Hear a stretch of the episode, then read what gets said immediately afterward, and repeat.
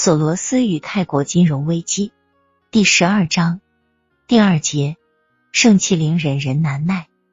一九八三年元旦，马丘茨报道上班，索罗斯把公司合股资金的一半移交给他，其余的一半分给了外部的十个经理。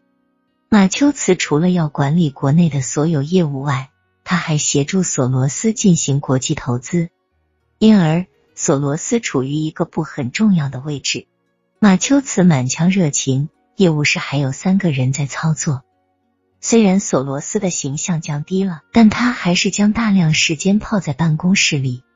除此之外，春末他在伦敦待了六个星期，秋季他在远东或欧洲待了一个月，夏季他则留在长岛的南安普顿。索罗斯和马丘茨彼此之间似乎非常协调。索罗斯着重宏观分析，总体描画。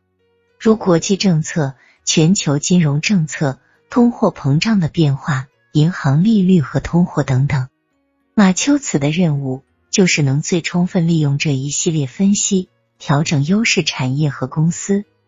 在同一企业中选择股票投资时，要选二十公司，但不是任意的两个，而是选择最好的一个和最差的一个。例如，如果期望的东西是银行利率的上升。索罗斯就会让马丘茨等找出那些可能遭受损失的企业，以便在这些企业中进行卖空。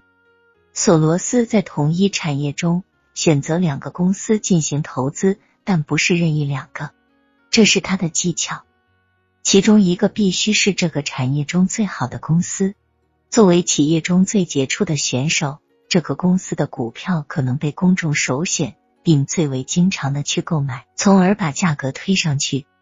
另一个公司必须是这一产业中最差的，它影响最大，是平衡能力最差的一层。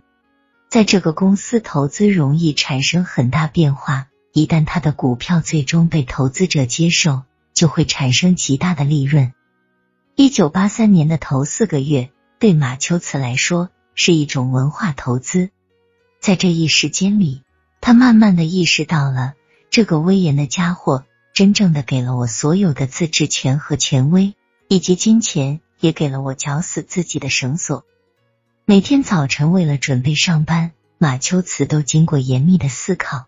有时候在雨中，有时候在骑车上班的路途中，他设想出当天在金融市场中可能发生的情况。他把这些东西叫做设想的框架。并且从这些框架中做出决定，去购买什么。在纽约，白天的商业活动结束后，索罗斯和马丘茨又进行认真的复盘，时常持续到傍晚。马丘茨说：“那是非常令人兴奋的，但也非常紧张。”索罗斯的长处之一是，当你对某件事做解释说明时，他对你很关注，并且能分辨出你是否理智。索罗斯从没终止过对他公司的得力助手的严加盘问，好像他是在对一位博士生进行口试。和早上相比较，你有什么不同想法吗？他通常这样开始，然后连珠炮的提出一连串的问题，探索寻找马丘茨为什么会猜错的理由。在马丘茨的记忆中，复盘是最折磨人的经历，因为他总是在寻找薄弱部位。总是试图找出你的工作的失误。乔治试图找出市场的运作与你的期望有什么不同。